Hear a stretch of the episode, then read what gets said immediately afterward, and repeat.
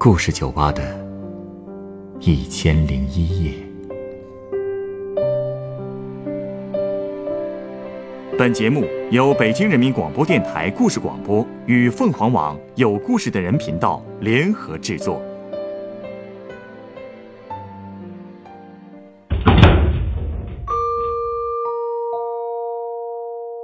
欢迎光临故事酒吧。今天来到酒吧的这位客人，和我讲述了他大学同学追求爱情时的一段经历。究竟是什么样的原因，让这个寻常的男孩一步步的迷失了自我呢？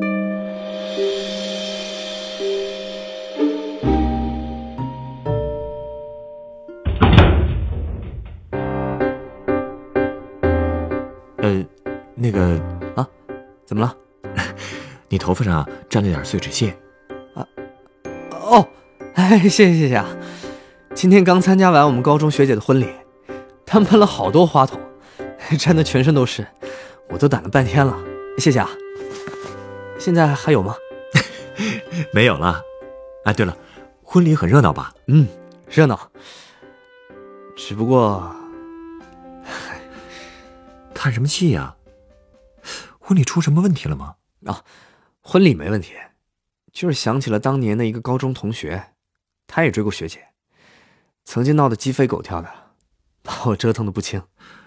你同学追师姐，怎么还把你折腾的不轻啊？嗨，你是不知道我这个同学这些年为了谈个恋爱出了多少事儿，不只是我，连带他爸妈、师姐，还有他自己，可都没少受折腾啊！这都什么情况啊？他这事儿啊，得从好几年以前说起了。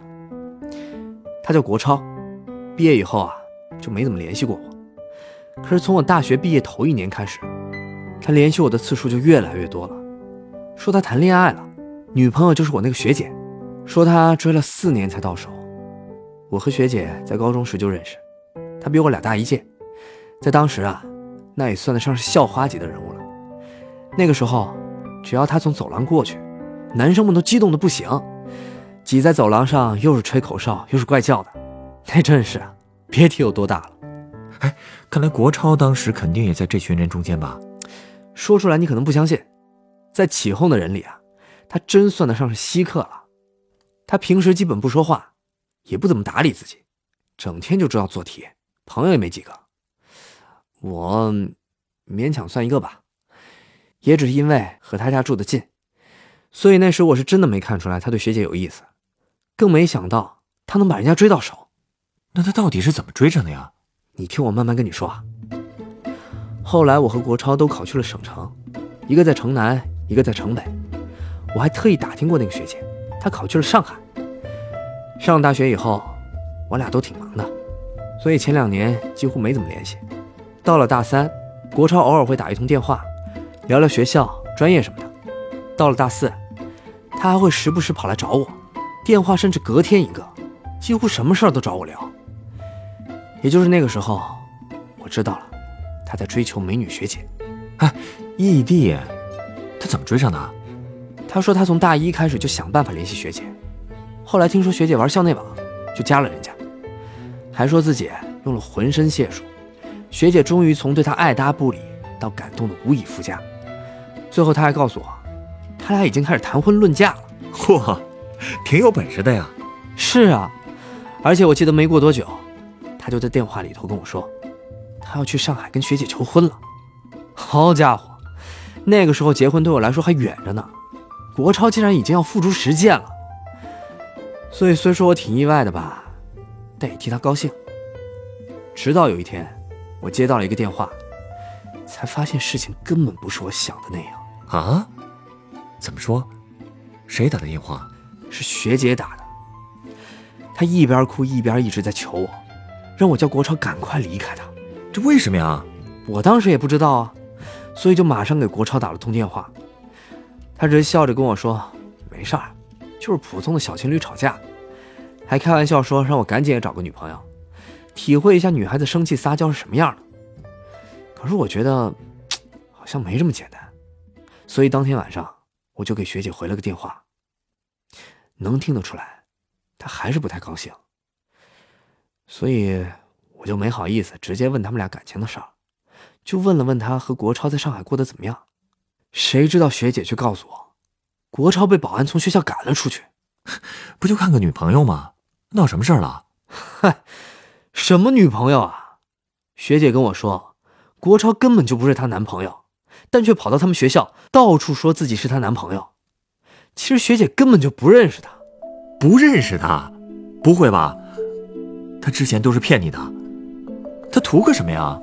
哎呀，一开始我也不相信国超他会骗我，直到学姐前前后后给我解释了一遍。原来刚上大学不久，学姐就从校内网上看到了国超的加好友请求，一看是同学就加了他。开始他还和国超聊几句，后来由于国超总是问他各种问题，学姐嫌烦，就没怎么搭理他了。可是国超不管他多冷淡，还是一直给他发消息，嘘寒问暖的。到了后来，也许是觉得没什么意思，国超也就消停了一段时间。可到了大二。他又给学姐发消息，说了好多自己的事儿，什么过了四六级啊，长跑得了奖啊，要修第二学位啊，等等。总之，就是把他自己一年的成绩都告诉他了。学姐可能是有点感动了，觉得国超只是个对自己有好感的毛头小伙，就和他聊得多了起来，还互相加了 QQ，说了很多鼓励他的话。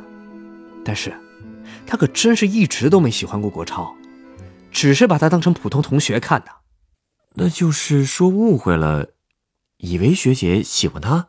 不可能，学姐说她之前说明了好多次，自己没想谈恋爱，只当国超是普通的朋友。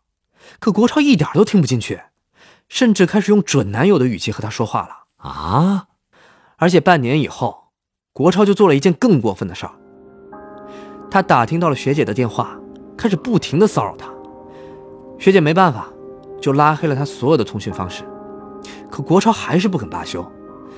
这一年来，他几乎打遍了学姐所有同学和朋友的电话，告诉别人学姐就是他女朋友。前一阵子，也就是国超说要求婚的那几天，他还擅自去了学姐的寝室，这才被保安赶了出来。这，这也太可怕了吧！他不会是有什么问题吧？是啊，也就是那个时候开始。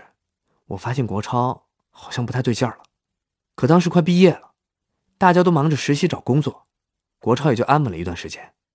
可没想到毕业没多久，他又出事儿了。又怎么了？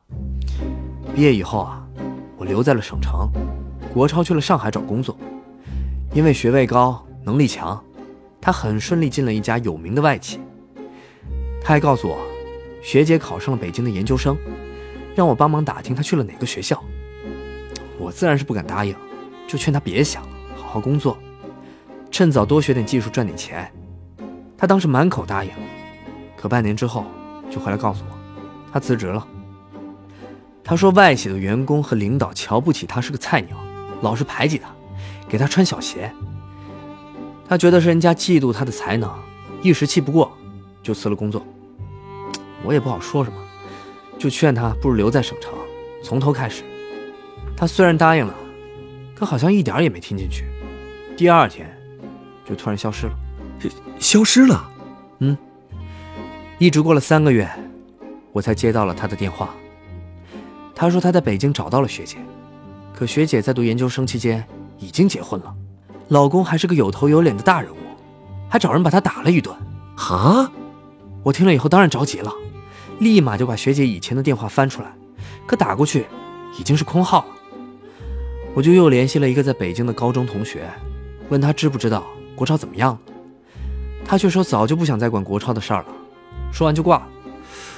这看来国超不止在骚扰学姐一个人呐。哼，是啊，我就是下一个被骚扰的对象。没过几天，国超就开始不停的给我打电话，要么说他又被人打了，要么就说学姐在骂他。而且如果我不挂电话，他就会不停的讲下去。不管是工作时间，还是三更半夜，他是三天两头的逼着我听他的遭遇。我被他折磨的都快疯了。直到有一天，他告诉我，他被打的住院了。什么？怎么会这么严重啊？是啊，我是真没想到会变成这样。就觉得怎么都得找学姐问个清楚了，所以我找了好几个同学，好不容易才要到了学姐的电话。谁知道学姐也被吓了一跳，说根本没有这回事儿，说自己去了北京以后就再也没有任何国超的消息，也没结婚，连男朋友都没有，更不可能打他骂他呀。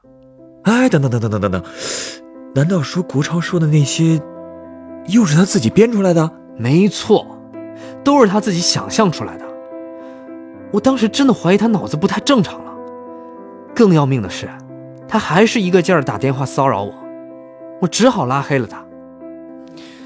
可是刚清静了没几天，国超他妈妈就找来了，老人家上来就给了我两盒药，说让我见了国超，偷偷放在他的水里或者饭里。一天分三次，让他吃了药。难不成国超真有病啊？哎，是啊。阿姨说，国超他爸在老家接到北京派出所的电话，说国超扰乱公共秩序，在别人公司是又打又砸的，人看起来也有精神问题，让家里过来领人。吓得老两口连忙跑去北京，把国超领回了老家。回家以后，两人强制带他去医院检查。检查结果是，国超得了偏执型精神分裂症啊。那他这病能治好吗？阿姨说医院给开了药，让他先在家休养半年。可国超一点也不配合治疗，从来不吃药，逼急了还跟父母动手，所以病情啊是一点都没好转。这不没几天，他就逃到省城来了，老两口也跟着他过来了。哎呀！他怎么会得这种病呢？我也奇怪呢。高中那会儿，他一直安安静静的。当时我只是觉得，这么乖的男生真是太少见了。可是他妈妈那次却跟我说，这都是他爸给打出来的。国超他爸一直说，棍子下面出状元，教育国超就一个字，打。国超本来就挺聪明，从小到大都是班里的尖子。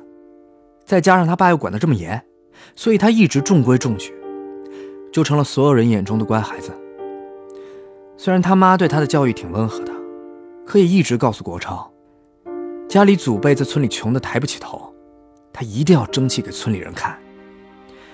所以国超从小就特别自卑，压力也比同龄人要大。哎，这么一想，他变成现在这样，也不是那么奇怪了。原来是这样，唉，他爸妈当初也是为了他好吧？谁知道他们的期待能把儿子逼得精神分裂？他们现在也是不知道该怎么办了，所以才想找我帮帮国超。他妈妈最后哭的都说不出话来了，我实在不忍心拒绝他，就去见了国超一面。他当时住在一个小宾馆里。好像挺抗拒和我接触的。我请他吃饭，给他买水，都被他拒绝了。他只是不停的问我，是不是跟他父母串通好了对付他？我说怎么会，我们不是朋友吗？他还说就剩下我一个朋友了，绝对不能背叛他。我就一个劲儿的说不会的，让他相信我。可是我还是没完成他妈交给我的任务。为什么呀？因为和他见面不到两个小时，他就又失踪了。等再见到他，已经是一年以后的事了。他失踪了整整一年，他去哪儿了？唉，这一年我们找了很长时间，也不知道他去了哪儿。直到前阵子，国超突然给我打了通电话，说想见我。我刚搬了新家，就告诉了他地址。等我到了约定的地点，远远的就看见一个人在路边转悠。唉，要不是他跟我约好了，根本不敢相信他是国超。怎么了？他和一年前比，就跟两个人一样，头发留得特别长，乱糟糟的，衣服也是破破烂烂的，整个人瘦的就剩个架子了，简直跟乞丐没什么两样。我在离他不远的地方站了好一会儿。他都没发现我，就跟没了魂似的，只是表情特别夸张的在那儿发出奇怪的笑声，看上去特别瘆人。直到我喊他他才反应过来我来了。他这一年到底经历了什么呀？我也不知道。他看见我以后，特别夸张的跟我打了个招呼，从裤兜里掏出了一本护照，说他要去美国了，还神经兮兮的告诉我，学姐牺牲自己的色相，勾结国内的高官和军方要追杀他。然后他就一刻不停的给我讲，学姐是怎么利用姿色进入高层，又是怎么勾结显贵，使用手段到处监视打压他。他还把衣裤掀起来，给我看他腰上、背上、腿上的伤，一边唾沫横飞的说他已经联系好了美国白宫，只要一出境就有专机来接他。而且他一口气讲了一个多小时，我一句也插不上。他还特别紧张的问我是不是被学姐利用啦，想找机会控制他。我赶紧说不是，我还配合他演呢。我说我也是白宫派来的，他才冷静下来。不过只过了一会儿，他突然开始暴躁起来，一拳打在我脸上，拽住我大喊大叫，骂我是学姐的走狗，逼问我做了什么对不起他的事儿。他这是彻底疯了呀！可不嘛。过路人看见他这样，都不敢过来帮我，我就只好拉着他坐在地上，一句一句的劝他。又听他自说自话到深夜，趁他买水的时候，我才有机会溜掉。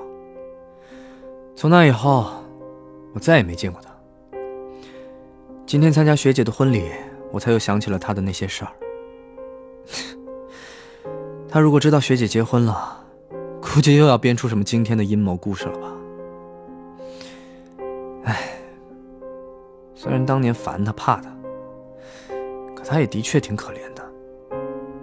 从最后那次见过他到现在，我只听说他家里人把他强行送到医院治病了，也不知道病情控制住了没有，现在过得好不好？哎呀，一个好好的孩子，却变成了这样。哎，你稍等啊，我先送你一杯鸡尾酒。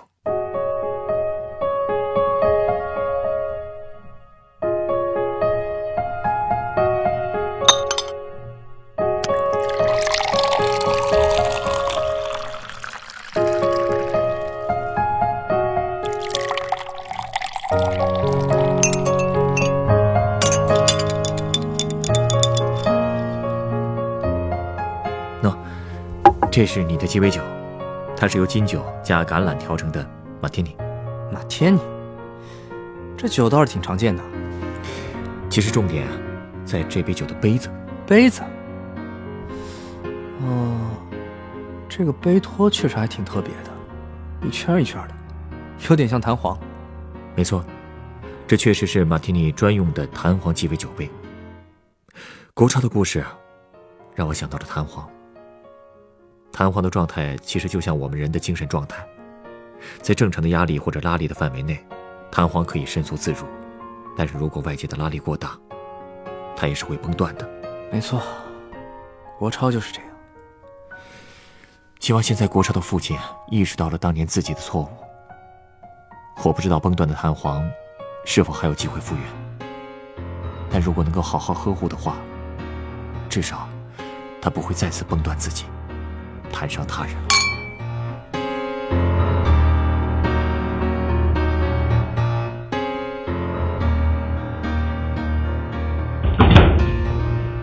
本故事选自凤凰网有故事的人独家签约作品《精神分裂症患者与他的虚拟女友》，原作七燕，改编张悦、张伟，制作陈寒，演播苏尚清、陈光，录音严乔峰。人人都有故事，欢迎搜索微信公众号“有故事的人”，写出你的故事，分享别人的故事。下一个夜晚，欢迎继续来到故事酒吧，倾听人生故事。收听最新节目，请关注北京故事广播，工作日每晚九点播出的《故事酒吧》的一千零一夜。请问啊，你知道故事酒吧在哪儿吗？耳熟啊，好像在那边，故事大道九百五十四号。谢谢。故事酒吧，找到了。请问，嗯，这间酒吧什么时候开门？里面是不是有一个喜欢听人讲故事的调酒师？对对对，只要跟他讲一个真实的故事，他还免费送鸡尾酒呢。开门时间应该是晚上九点，手几杯换离合，寄给云朵，一杯酒换你心中的歌。请问 欢迎光临故事酒吧。二零一八年周一至周五晚九点，北京故事广播，FM 九十五点四。让我们一起度过故事酒吧的一千零一夜。